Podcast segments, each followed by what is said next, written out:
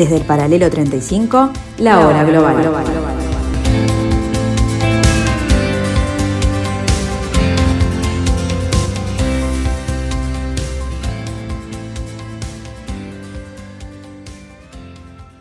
Hola, hola, hola, muy buenas tardes amigos, bienvenidos a este pedacito de la tarde de Radio Mundo, a esta hora global que empieza su quincuagésimo segundo eh, capítulo de esta tercera temporada. Hoy trataremos de analizar, si es posible hacerlo en este tiempo que nos da, el perfil de el actual, eh, la, actual cara visible de la política italiana, que está manejando una suerte de eh, transformaciones importantes en su país y un posicionamiento internacional nada desdeñable. Y luego nos ocuparemos de un actor protagónico en el Indo-Pacífico, que está llamado a ser eh, el eje de las políticas eh, de contención con China, eh, Japón, que acaba de acceder a un nuevo nombre como primer ministro, un nuevo nombre en la construcción de la estrategia global de ese país. El hombre que ahora tiene la misión de salvar a Italia fue apodado Super Mario mucho antes de convertirse en el presidente del Banco Central Europeo. Pero ¿por qué decidieron llamarlo así por un momento como este, en el que cambió el rumbo de la crisis de la deuda y probablemente incluso el rumbo de Europa? En medio de las naciones del euro que se endeudan y las especulaciones sobre el futuro de la divisa, en julio de 2012 señaló, el BCE está dispuesto a hacer lo que sea necesario para preservar el euro. Y créanme, será suficiente. Aquello supuso un cambio de rumbo, pero no era la primera vez que salvaba un escollo. A principios de la década de 1990, como director general del Tesoro italiano, sorteó la crisis del mecanismo de tipos de cambio de Europa, rescató a Roma de un probable impago y encabezó un amplio programa de privatizaciones. Todo ello mientras el escándalo de sobornos manos limpias en Italia arrastraba a una generación de políticos. Ocupó el puesto durante 10 años bajo gobiernos de derecha y de izquierda, el veterano economista de 73 años había desaparecido de la escena pública en gran medida desde que su mandato en el BCE terminó en octubre de 2019, pero en las últimas semanas emergió como un potencial primer ministro. Con el nombramiento tecnocrático de Draghi, el último gestor de crisis, en Italia confían en que vuelva a hacer posible lo que parece imposible. Para algunos un nuevo Cincinnato, para otros un de gol italiano. Después de siete meses al frente del gobierno italiano, Draghi ha conseguido que Italia disfrute de una etapa expansiva, tanto en el terreno económico. El país crece más que la mayoría del entorno europeo, como en la arena comunitaria, donde el ascendente del expresidente del Banco Central Europeo, Mario Draghi, se deja sentir. La continuidad del actual momento dulce, esta especie de luna de miel que está viviendo, sin embargo, está marcada por un incierto calendario político del propio primer ministro. La tarea que se le encomendó no era fácil. Sergio Mattarella, eh, cuando estalló la última crisis política italiana, presidente del país, le dijo a Draghi que debía unir los partidos, acelerar la campaña de vacunación y preparar un programa de reformas e inversiones creíble que mandara a Bruselas había que aprovechar el programa de ayudas europeos para superar la crisis provocada por la pandemia. A diferencia de la crisis del 2010, esta vez Italia no se había convertido en el flanco débil, en el pariente pobre de la zona euro, ni por tanto en el principal quebradero de cabeza de la propia Unión. Esta vez había sido diferente. Cuando las cosas se han torcido, Italia ha conseguido esquivar la etiqueta del enfermo de Europa para sorpresa de propios y extraños. Tema por tema, el COVID, a pesar de haber sido uno de los países más afectados por la pandemia, este, el primero, además, en ser golpeado por el virus fuera de Asia, y, además eh, por la crisis de gobierno producida en medio de la pandemia a principios de 2021, hoy el, eh, el entorno italiano, eh, el ambiente político italiano, parece estable y a una velocidad de crucero rumbo a un hipotético desarrollo. Ya han completado la pauta de vacunación más del 75% de los italianos con edad superior a los 12 años, un porcentaje similar al de los grandes países europeos, una clasificación encabezada por España en este momento. El primer ministro italiano, Mario Draghi, se convirtió el 17 de septiembre, hace ya este, más de 20 días, en el primer mandatario europeo que además obligará a los trabajadores, tanto públicos como privados, a tener pasaporte COVID todos deben estar vacunados contra el coronavirus para poder trabajar. La vacunación obligatoria en algunos servicios públicos y esenciales como la sanidad o las fuerzas y cuerpos de seguridad podría tener un sentido pragmático, pero legislar la actividad privada requiere evitar la tentación, consustancial a casi ciertos ejercicios de poder, de sobreregular la vida de las personas. En cuanto a la economía, las proyecciones sitúan el crecimiento del PBI italiano para el 2021 entre el 5 y el 6%, y para el 2022 se espera un crecimiento ligeramente inferior al 4.2%. Entre los miembros del G7, solo el Reino Unido supera estas expectativas. El crecimiento italiano es especialmente significativo eh, por la magnitud del zarpazo. En 2020 Italia fue el segundo país que cayó más dentro de la Unión Europea, cayó un 8.9%, eh, o sea, alrededor de un 9%, solo superado por España que cayó un 10.8%, casi un 11%. El crecimiento además puede mantenerse en los próximos años gracias a los fondos europeos que se invertirán, y acá viene eh, el sello distintivo de Draghi, en un plan de recuperación y resiliencia, un ambicioso programa de reformas por valor de 221.500 millones de euros, que Roma presentó a la Comisión Europea y que fue aprobado. De la mano de todo esto, Draghi ha anunciado una ambiciosa reforma fiscal, que implica una bajada de impuestos para impulsar un crecimiento estructural del país, como lo dijera el ministro italiano de Economía, Daniele Franco, rebajar, por otro lado, el impuesto sobre la renta a las personas físicas. Y eh, el mayor desafío de este plan de reforma fiscal eh, va a ser un crecimiento puramente estructural. Es decir, los fondos van a ser aplicados específicamente en esta reforma. Hay que decir que la llegada de Draghi en febrero generó grandes expectativas, a pesar de la complicada coalición que da soporte a su gobierno. Si nos ubicamos en enero y febrero, amigos, eh, los análisis que hacíamos en ese momento hacían eh, muy difícil ver una salida a esa especie de olla de grillos o de lógica de todos contra todos en una especie de guerra de guerrilla entre los partidos. Sin embargo, sin embargo, el movimiento 5 eh, estrellas, la Liga, Libres e Iguales, el Partido Democrático, eh, Forza Italia y el Partido Artículo 1 pudieron sentarse en una mesa y generar una cierta gobernabilidad que trajo a Draghi al bando. La volatilidad es la marca de, la, marca de, la, política italiana. Podríamos asimilarlo mucho a, la brasileña en ese sentido. Desde la Segunda Guerra Mundial hasta hoy ha habido casi 70 gobiernos, 69, y este, promedialmente han durado, según un análisis que estoy viendo por acá, unos 13 meses. Eso dice mucho, ¿no?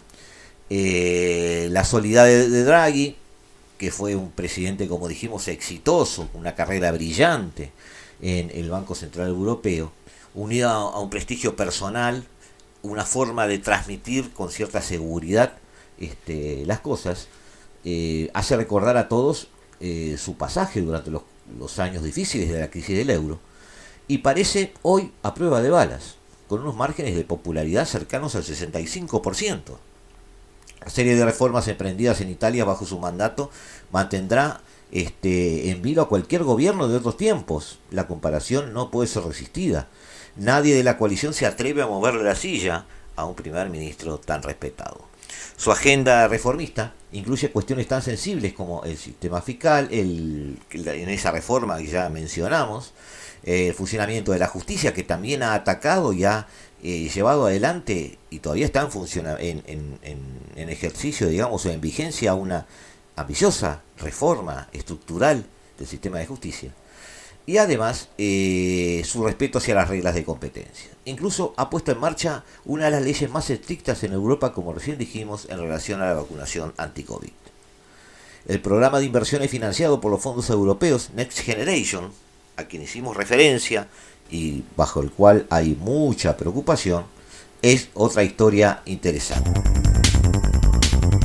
Desde que Mario Draghi asumiera el liderazgo del gobierno italiano el pasado febrero, la imagen del país ante la Unión Europea no ha hecho sino mejorar. Es por ello que el plan de recuperación económica presentado por el gobierno transalpino parece cerca de recibir el respaldo de Bruselas. Italia será el principal beneficiado de los 750.000 millones que la Unión Europea va a destinar a la recuperación de los países más afectados por la pandemia. En concreto, serán algo más de 190.000 millones los que reciba Italia, que además invertirá parte de sus presupuestos para un ambicioso plan en el que se invertirá un total de 220.000 millones de euros. Draghi ya ha presentado ante el Parlamento un borrador de este proyecto, un documento de 200 páginas en el que se detallan más de 500 medidas concretas para modernizar la economía italiana. Estos puntos se reparten en seis líneas de acción. Digitalización, innovación, competitividad y cultura, transición ecológica, infraestructuras para la movilidad, educación e investigación, inclusión social y salud. El objetivo es impulsar la economía italiana, apostando por una transición ecológica que modernice las estructuras del país, en especial apostando por el sur, región que recibirá un 40% de los fondos, algo inaudito para una zona prácticamente olvidada por las políticas económicas desde la unificación italiana de 1870.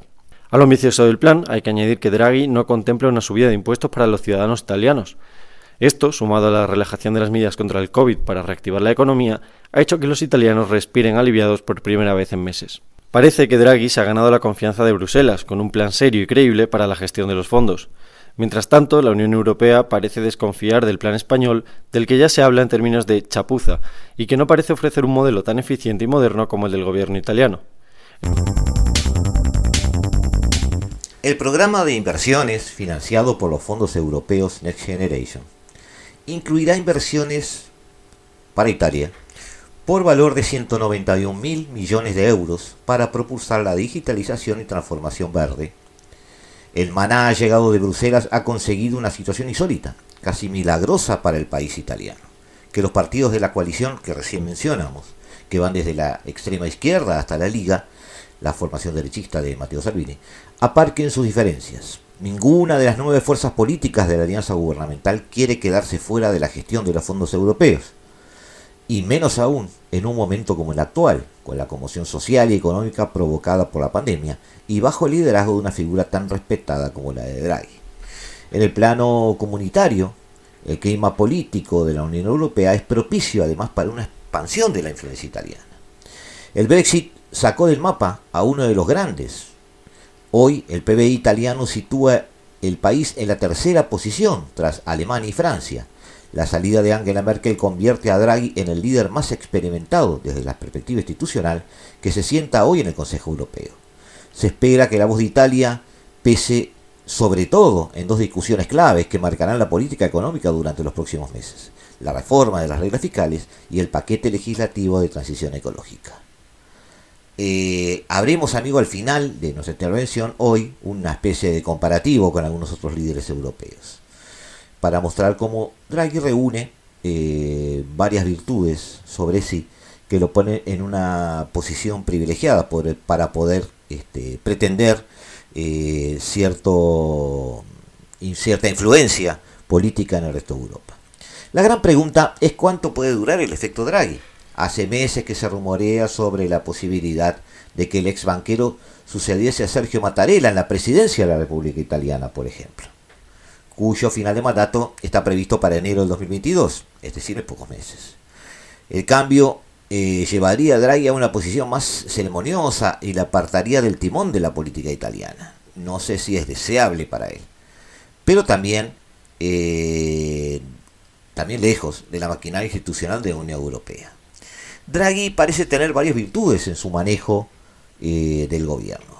La mayor contribución del jefe de gobierno parece ser su método de trabajo, en el que prima la visión a largo plazo y una valentía que le lleva a asumir riesgos y a premiar el espíritu empresarial. Por otro lado, no pertenece a ningún partido, ni tiene tampoco intención de presentarse a elecciones. Y por otro lado, además, eso le da la libertad necesaria para emprender las reformas, muchas de ellas impopulares, que precisa Italia para salir de décadas de estancamiento económico. En todo caso, el mandato del actual gobierno expira sí o sí en el 2023. Parece difícil que Draghi optase por concurrir a unos comicios que le obligarían a buscarse un hueco en un partido político. Eh, las horas bajas que viven los partidos y sus líderes, muy lejos de la popularidad de Draghi, también sería un factor importante. Algunos ya especulan con la continuidad del actual primer ministro sin pasar por las urnas, algo que no es precisamente una novedad en Italia.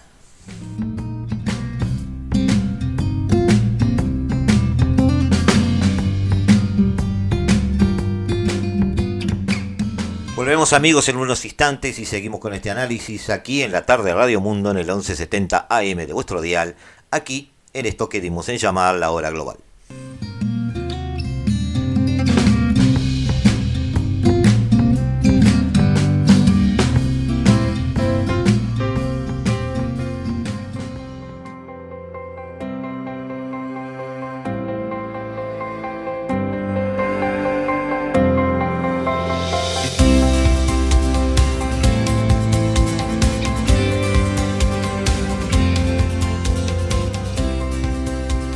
Desde el paralelo 35, la hora global.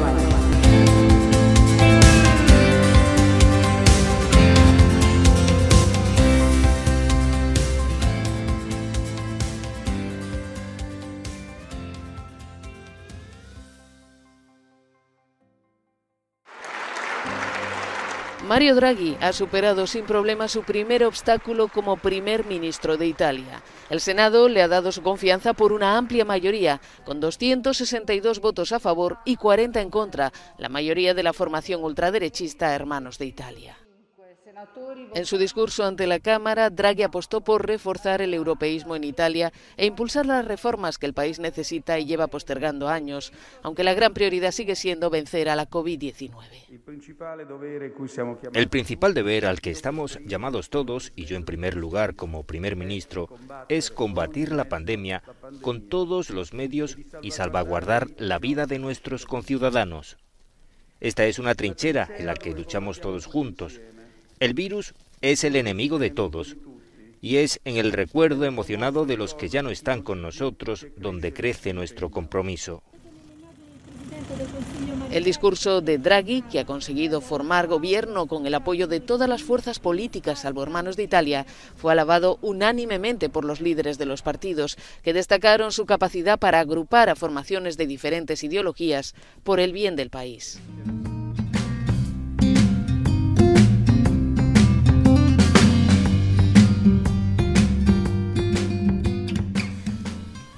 Los resultados de las elecciones alemanas han llegado y en un aspecto han sido claros, amigos. Los hemos analizado aquí en dos programas. Eh, no sabremos durante semanas o meses quién es el próximo líder alemán a medida que las partes regatean para formar una coalición. Yo agregaría que sí sabemos que va a ser Scholz, pero no sabemos acompañado de quién. Durante ese tiempo, la canciller alemana saliente, Angela Merkel, seguirá ocupándose del día a día como cuidadora de eh, la gestión gubernamental, pero su tiempo en el poder ha terminado. y Eso también significa que la Unión Europea ha perdido a su líder de facto. ¿Quién podría reemplazarla? Una forma de comprender la descripción del trabajo, eh, según este, un análisis que estoy viendo aquí y que quiero compartir con ustedes, y que se remite al concepto romano de eh, ver el liderazgo como la interacción entre tres cualidades diferentes, lo que llamaban ellos potestas, es decir, los poderes legales que acompañaban a los altos cargos, para Merkel los hilos que podría manejar al ser canciller, lo que llamaban ellos autoritas, autoritas, a raíz del cual este, la palabra, surge nuestra palabra autoridad, trasciende los poderes oficiales, significa algo así como influencia, la capacidad de influir en los demás, incluso a través de medios informales.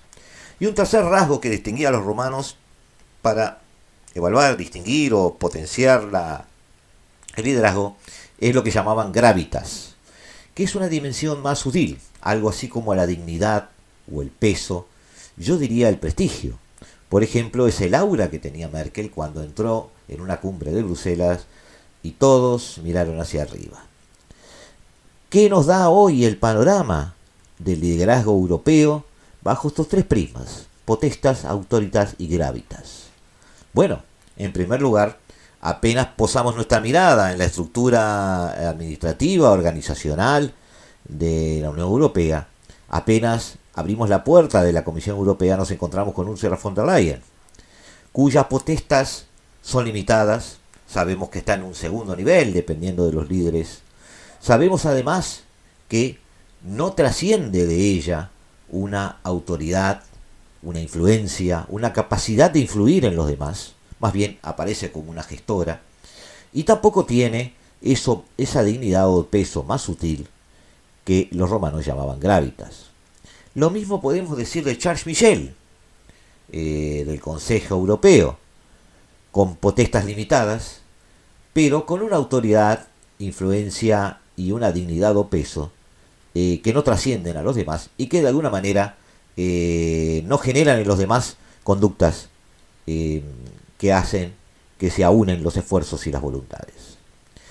El gran líder a analizar, luego de retirada de Merkel, teniendo a la vista el paraguas franco-alemán, el que se ha movido a Europa en los últimos años, y volviendo a mencionar que un jugador de gran peso está fuera de la Unión después del Brexit.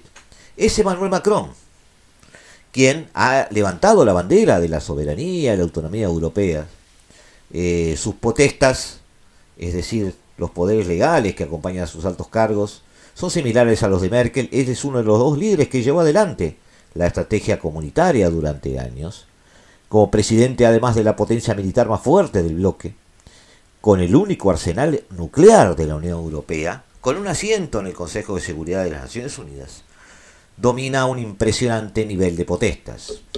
Sin embargo, cuando vamos a los otros eh, dos prismas, a las otras dos lupas que hay que poner sobre él, no genera en los demás una influencia que trascienda sus poderes oficiales. Según una compulsa entre los demás líderes europeos referente a quienes preferían para eh, liderar la Unión luego de que eh, Merkel se retirara, solo un 14% hubiera elegido a Emmanuel Macron para liderar el bloque. Por otro lado, el gravitas, esa dignidad o peso ejemplar, esa aura que debe llevar adelante un líder, eh, no se encuentra un Macron que no representa a Europa. Tiene la imagen de representar a Francia, no a Europa. Y su enfado después de sentirse rechazado por el acuerdo entre Estados Unidos, Australia y el Reino Unido es un gran ejemplo de eso. Esa especie de berrinche o pataleta política de alguna manera le restó créditos a un líder europeo, o por lo menos a la imagen que tienen de un líder los europeos.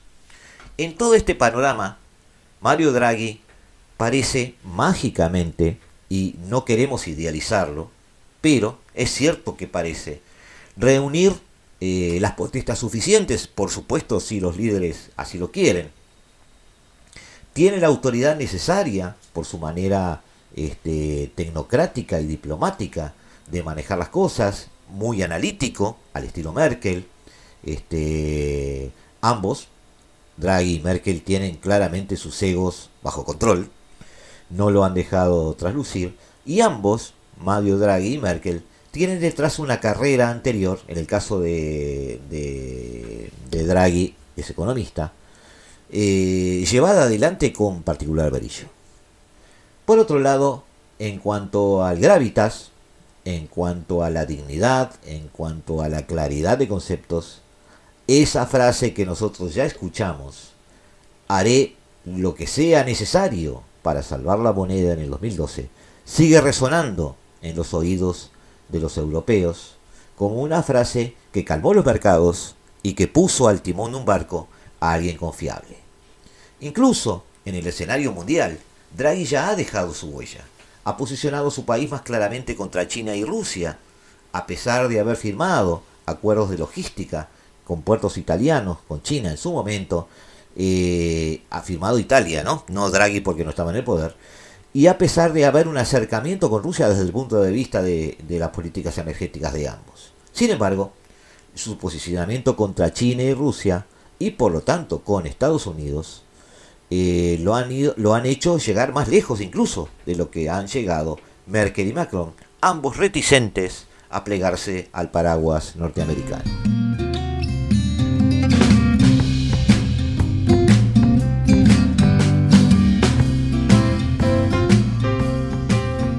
Mario Draghi, amigos, ha tenido este perfil que hemos mostrado hoy. Ha sido un timonel aparentemente adecuado en el, navegar de Italia hacia su, su propio desarrollo, pero va a enfrentar dos desafíos bastante importantes. En primer lugar, eh, el primero de ellos, no por, no por difícil, es desconocido para él, que es empezar a contestar las preguntas que tiene Europa sobre sí misma. Empezar a responder cuáles son los dilemas europeos a que se enfrenta hoy una Europa eh, hasta ahora unida, pero convulsionada por la indecisión sobre su futuro, convulsionada por sus propias decisiones en cuanto a no alinearse todavía en esta especie de eh, alineamiento multipolar rumbo a una nueva bipolaridad a la que está llegando el planeta. Eh, Europa tiene que contestarse varias preguntas en cuanto a qué debe hacer con su política energética, qué debe hacer con su política de defensa.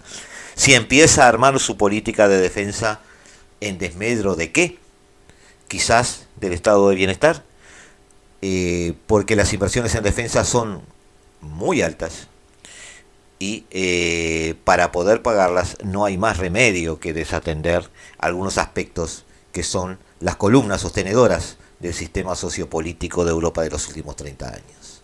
Draghi puede ser una gran mano en tomar ese tipo de decisiones o por lo menos sugerir las respuestas. Pero también hacia el interior de la propia Italia, Draghi debe responder preguntas que la propia Italia se hace. Una coalición de 10 partidos en ningún país del mundo es buena cosa. Una coalición de 10 partidos en ningún país del mundo augura estabilidad y unidad hacia el futuro.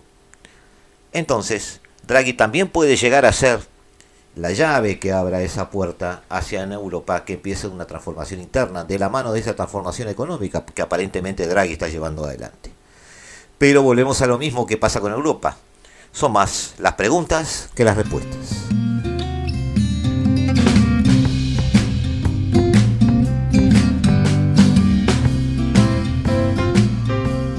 Nos volvemos a encontrar acá mismo, amigos, dentro de unos minutos, aquí en el 1170M, vuestro dial, aquí en la tarde de Radio Mundo, aquí en el paralelo 35, aquí en la hora global.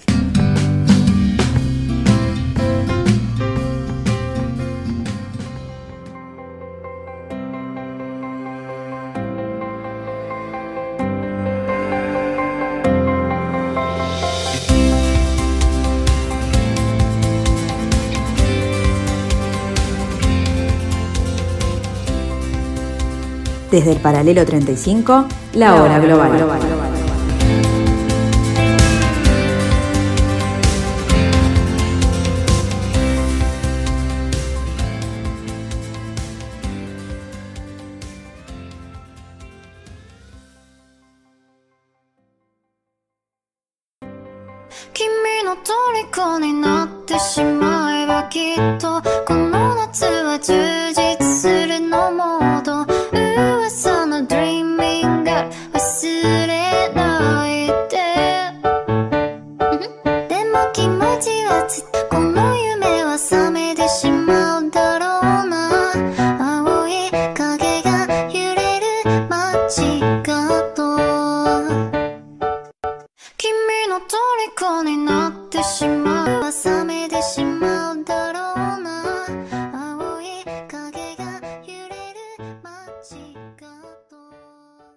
Fumio Kishida, de 64 años, ministro de Relaciones Exteriores en el gabinete del primer ministro Shinzo Abe, Japón, el 26 de diciembre de 2012, es el nuevo líder del Partido Liberal Demócrata de Japón y es, desde este lunes, el primer ministro número 100 de Japón, tras una votación en ambas cámaras del Parlamento Nacional. El flamante jefe de gobierno de la que es hoy la tercera economía del mundo, sustituye a Yoshihide Suga, quien a su vez había sido el sustituto de Shinzo Abe que se retiró por razones de salud. tendrá entre sus este, prioridades inmediatas la celebración de elecciones generales, que ya ha convocado para este 31 de octubre. También la gestión de la pandemia de COVID y el equivalente geopolítico a la cuadratura del círculo, responder a las reticencias que despierta en Tokio la creciente asertividad de China en el exterior, al tiempo que mantiene la buena relación económica con su vecino y socio comercial. Esa dicotomía con China es la que veremos de aquí en más en la política japonesa de alto nivel. El resultado de la votación interna dentro del PLD en la dieta, el Parlamento japonés, se daba por descontado. Según la estructura de poder japonesa, el eh, líder del primer partido de la dieta es, por ende, primer ministro. Eh, Kishida, de 64 años, eh, formado en una familia política, su padre y su abuelo fueron este, políticos durante mucho tiempo, eh, se había impuesto la semana pasada como líder de esa formación mayoritaria en unas elecciones internas, dijimos, que implicaban que al ser nombrado líder de la, de, la mayoría de la bancada mayoritaria, automáticamente pasa a ser el primer ministro. Eh, la votación, con 311 diputados a favor del nombramiento y 124 para el líder de la oposición, Suki Odano, eh, fue bastante contundente. En la Cámara Alta, 141 con por 64. El camino estaba expedito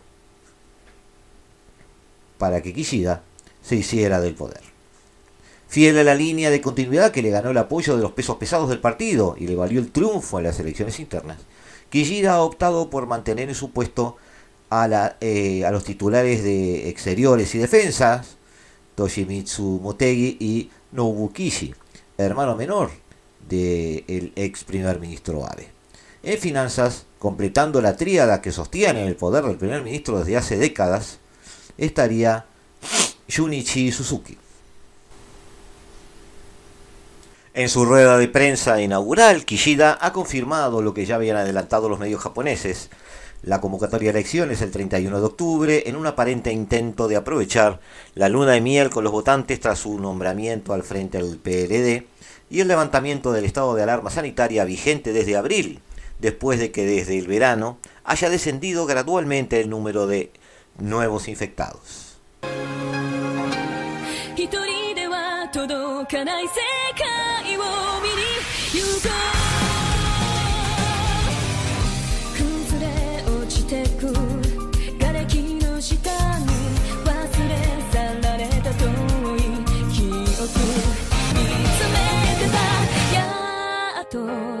会えたね。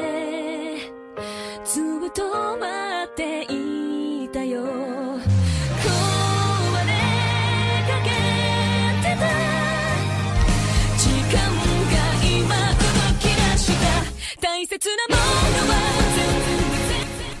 Volvemos al jueves 23 de septiembre. El primer ministro de Japón en ese momento, Suga Yoshihide, llegaba a Estados Unidos para asistir a una reunión de a cuatro bandas con los líderes de Estados Unidos, Australia e India. Sería la primera cumbre en persona de la Alianza Quad. El avión del gobierno japonés que transportaba a Suga aterrizó en una base aérea en el suburbio de Washington el jueves de la semana pasada. Se reunió, de la otra semana, perdón, se reunió con el primer ministro indio, Narendra Modi, antes de participar en la cumbre del Quad en la Casa Blanca ese mismo viernes. Conversaciones de 45 minutos fueron las que eh, dieron en torno a un elogio de Suda a Modi como un socio importante para lograr un Indo-Pacífico libre y abierto, y afirmó la importancia de la seguridad marítima. Expresaron una fuerte oposición a los intentos unilaterales para cambiar el estatus quo marítimo eh, aludiendo a, eh, por supuesto, a la asertividad de Pekín en las aguas regionales. Suga tenía la intención de reafirmar la importancia de la cooperación entre las cuatro naciones que comparten valores básicos para lograr una región Indo-Pacífico libre y abierta según, repetimos, fueron sus expresiones. Beijing en los últimos años se ha vuelto más asertivo con respecto a su reclamo sobre las islas Senkaku, un grupo de islotes administrados por los japoneses en el mar de China Oriental, que Beijing llama Diaoyu. También ha continuado militarizando islas artificiales en el mar de China Meridional, el tan mentado collar de perlas, a pesar de un fallo internacional de 2016 contra sus reclamos en las aguas. Ha decidido no buscar la reelección, Suga, como líder del gobernante Partido Liberal Democrático de Japón, estamos, repito, en el 23 de septiembre de este año. Suga esperaba que las cuatro naciones también pudieran acordar aumentos de cooperación en varios aspectos. También una mayor colaboración del Quad a través de las redes comunicacionales 5G ultra rápidas y de gran volumen biotecnológico. Estas reuniones del Quad se enmarcan en un entorno internacional candente, luego de un acuerdo por el cual Australia fabrica o va a pensar a fabricar submarinos eh, nucleares eh, en un acuerdo tecnológico, militar y estratégico con Estados Unidos y el Reino Unido, dejando de lado contratos ya firmados y puestos en funcionamiento con Francia, lo que le valió ciertos reclamos de la Unión Europea. Japón entonces, junto con Australia, junto con India, ingresan a este eh, acuerdo de corte militar, eh, sobre todo naval, que pone las cosas eh, aún más calientes de lo que estabas en el Indo-Pacífico. Que desde el final de la Segunda Guerra Mundial y la firma del Tratado de Defensa Mutua con Estados Unidos en el año 52, el país del sol naciente ha dependido en materia de seguridad y defensa de Washington. Esta alianza permitió reconciliar a viejos enemigos y a su vez favoreció el desarrollo de Japón en el ámbito comercial y económico. La lógica bipolar de la Guerra Fría y las restricciones del artículo 9 de la Constitución pacifista de 1947, el cual prohíbe a Japón desarrollar una fuerza militar, entraremos después en detalle sobre eso porque eso es el eje de una cuestión eh, fundamental hoy en la política japonesa y en las relaciones con Estados Unidos. Decía que eh, bajo las restricciones del artículo 9 de esa constitución, Japón eh, se dedicó a subcontratar sus responsabilidades defensivas hacia Estados Unidos para centrarse en el desarrollo de los grandes ejes marcados por la doctrina Yoshida. Según esta concepción, junto con la doctrina Fukuda de 1971, se moldea el imaginario de que todo un pueblo durante décadas forjó una generación de líderes educados en un pacifismo pasivo, orientado hacia el desarrollo económico y la integración de Japón en las estructuras multilaterales del comercio internacional. Ese ha sido el eje de las generaciones posteriores a 1946. En ese marco, la alianza con Estados Unidos constituye una columna vertebral de la diplomacia japonesa. Washington desplegaba sus tropas en las bases militares de un país clave en el teatro de operaciones del Pacífico y Tokio se beneficiaba del paraguas defensivo aliado. Pese a ello, Japón está viviendo importantes avances en su normalización estratégica durante el segundo mandato de Shinzo Abe. La adopción en 2013 de la primera estrategia de seguridad nacional desde la Segunda Guerra Mundial, la reforma del Consejo de Seguridad Nacional y la aprobación de guías de defensa Estados Unidos-Japón son solo algunos ejemplos de este proceso gradual. ABE no solo ha promovido una batería de reformas destinadas a mejorar la interoperabilidad entre las tropas estadounidenses y japonesas, sino además ha buscado reinterpretar algunas de las constitucionales para desarrollar un principio de autodefensa colectiva y reforzar el papel internacional de Japón como Estado normal.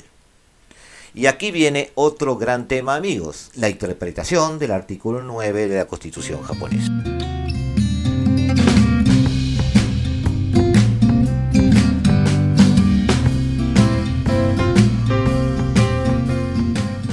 La génesis de esta proscripción militar de la proscripción de la existencia de Fuerzas Armadas japonesas puede ser rastreado en el segundo de los tres principios del general MacArthur, el comandante supremo de las potencias aliadas, que dictada durante la ocupación del Japón. Decía, la guerra como un derecho soberano de la nación es abolido. Japón renuncia a ella como instrumentalidad para resolver sus disputas e incluso para la preservación de su seguridad. Ningún ejército japonés armado o fuerza aérea jamás será autorizado y ningún derecho de beligerancia será jamás conferidos a fuerza japonesa alguna. De haberse seguido al pie de la letra el enunciado de MacArthur, no había habido margen para una controversia como la que hay hoy. La proclama era expresa e inequívoca en su proscripción del recurso de la fuerza. Sin embargo, los funcionarios encargados de redactar de una manera este, esta eh, reforma o proyecto constitucional, introdujeron una versión más ligera de este principio. La guerra como derecho soberano de la nación es abolida. Se renuncia para siempre a la amenaza o uso de la fuerza como un medio para resolver disputas con cualquier otra nación. Esta atenuación terminó en lo que es hoy el texto final, donde hace referencia que la guerra como derecho soberano de la nación y la amenaza o uso de la fuerza son renunciados para siempre como medios para la resolución de disputas con otras razones. El mantenimiento de fuerzas de tierra, mar o aire, así como otro potencial bélico, no será jamás autorizado. El derecho de la beligerancia del Estado no será reconocido. ¿A qué se debe esta atenuación? ¿Cuál es la atenuación? Se renuncia al uso de la fuerza como medio para la resolución de disputas con otras razones. La interpretación de AVE hoy es que entonces podría utilizarse el uso, podría utilizarse la fuerza no como resolución de disputas con otras razones, sino meramente como un ejercicio de autodefensa. Esa es la reinterpretación que está haciendo el gobierno japonés desde hace prácticamente ocho años y es la que le está permitiendo empezar a desarrollar con el auxilio de Estados Unidos una armada de guerra en el Indo-Pacífico.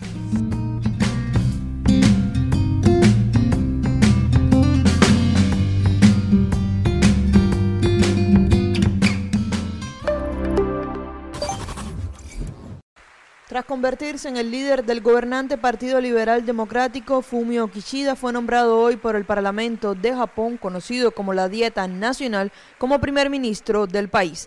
Kishida, quien fue canciller y ministro de Defensa, se convirtió así en líder de la tercera economía mundial en sustitución de Yoshihide Suga, quien dejó el cargo de primer ministro tras menos de un año en el puesto.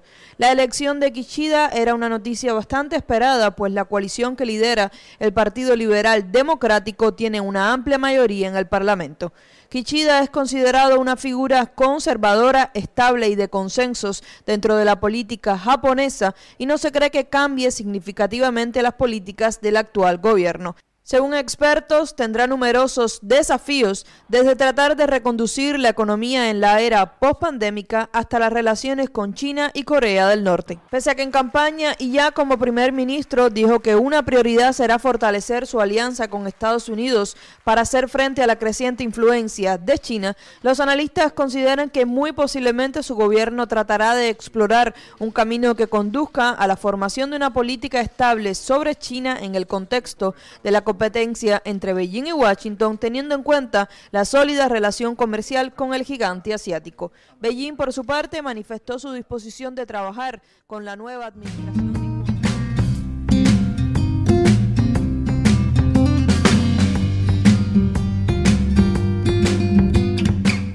Las fuerzas de autodefensa de Japón anunciaron este martes en Twitter haber completado con éxito entrenamientos de despegue y aterrizaje de cazas F-35B, eh, la segunda versión del F-35, de la Infantería de Marina de Estados Unidos en soporte a helicópteros modificados y Sumo.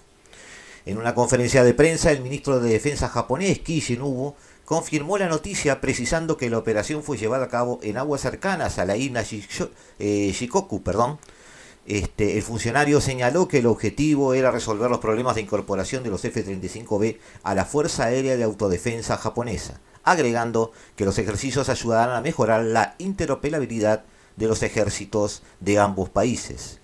En un contexto de incremento de las tensiones con China en la región, las autoridades japonesas tomaron la decisión de convertir a sus portahelicópteros Izumo y Kaga en portaaviones.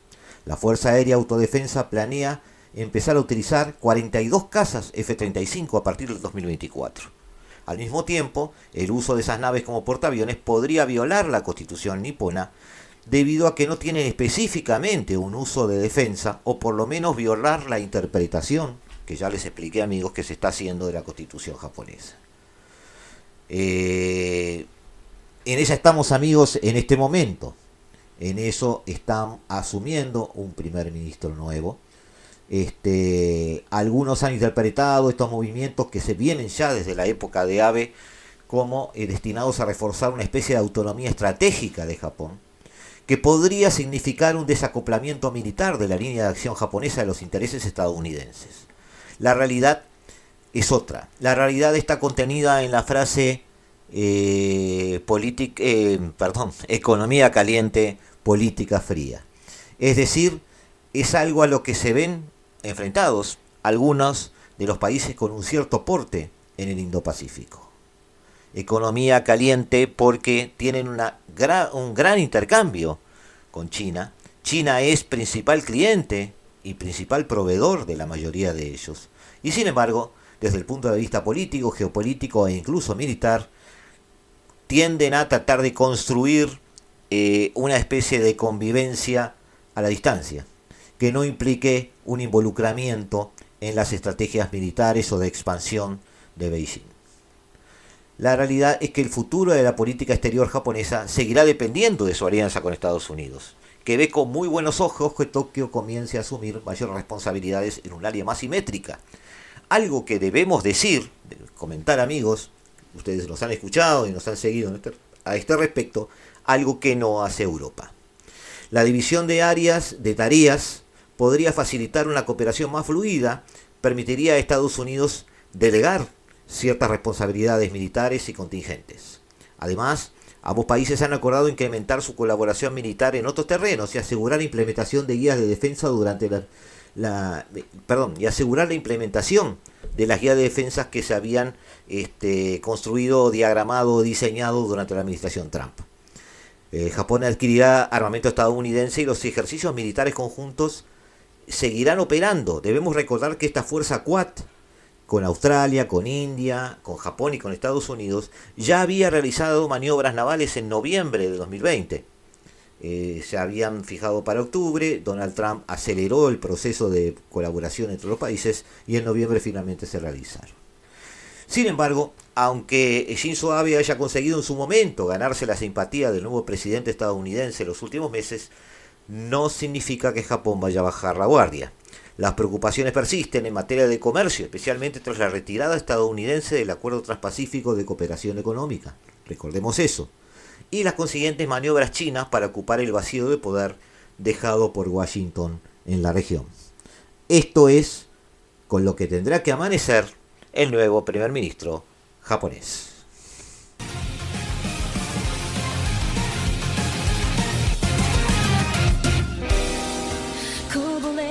ちてく涙の後も構わずにただ前を向いて。走り続けた。体は重く歪む視界僕を壊してく。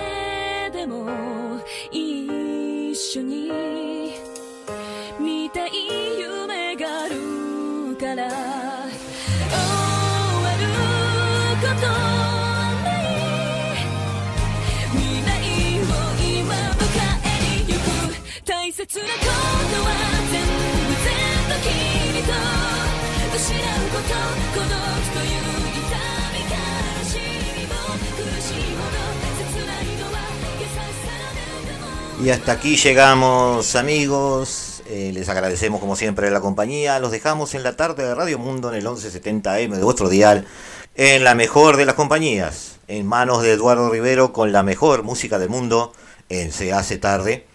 Y nosotros nos volvemos a encontrar con ustedes, como cada martes y cada jueves, ya dijimos aquí en el 1170M de vuestro dial, aquí en el paralelo 35, donde intentaremos otra vez, como siempre, tratar de entender, tratar de interpretar este nuevo desorden mundial. Nos vemos, un gran abrazo. Desde el paralelo 35, la hora global.